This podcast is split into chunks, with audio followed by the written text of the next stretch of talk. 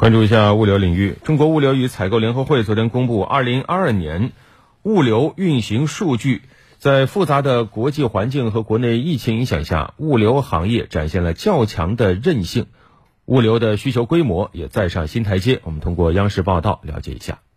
二零二二年全国社会物流总额为三百四十七点六万亿元，同比增长百分之三点四。从年内走势看，一季度物流运行实现平稳开局，二季度回落明显。三季度企稳回暖，四季度稳中趋缓，社会物流总额增速基本延续恢复态势，全年实现恢复性增长。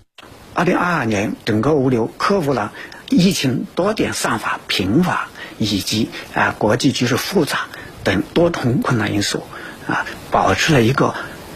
稳定的增长，体现了我们整个物流它的增长的韧性。另外，专家表示，社会物流总额与 GDP 变化存在较高相关性，物流需求规模持续稳定增长，是促进国民经济产业链供需衔接和实体商品流通的重要基础。从物流需求系数，也就是社会物流总额与 GDP 的比率来看，近五年来物流需求系数一直在缩小，也说明了经济运行效率在不断提高。如果物流这个系数大的话，那说明整个生产或者流通环节啊，我库存可能很会更多，占用的这个物流种类会更多。如果这个系数小的话，那说明我们的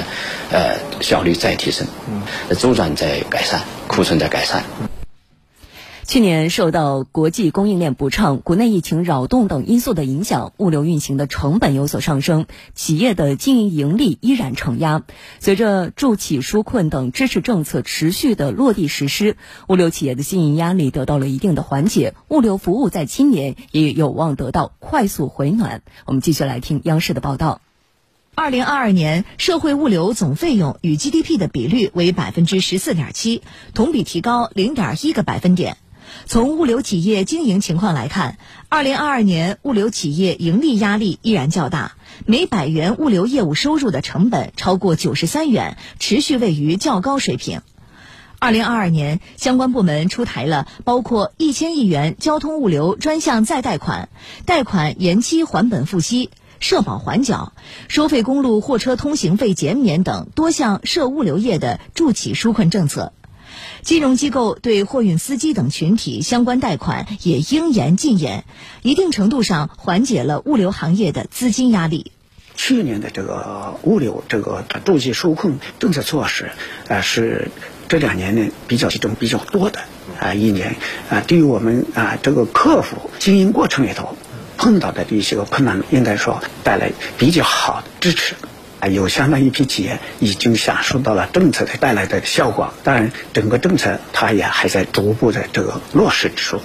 专家表示，随着物流需求逐步恢复，今年物流服务也将快速回暖，社会库存压力有望缓解，物流运行成本有望稳中有降。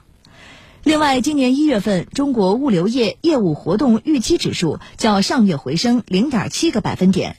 显示物流市场信心有所提振，企业预期有所改善。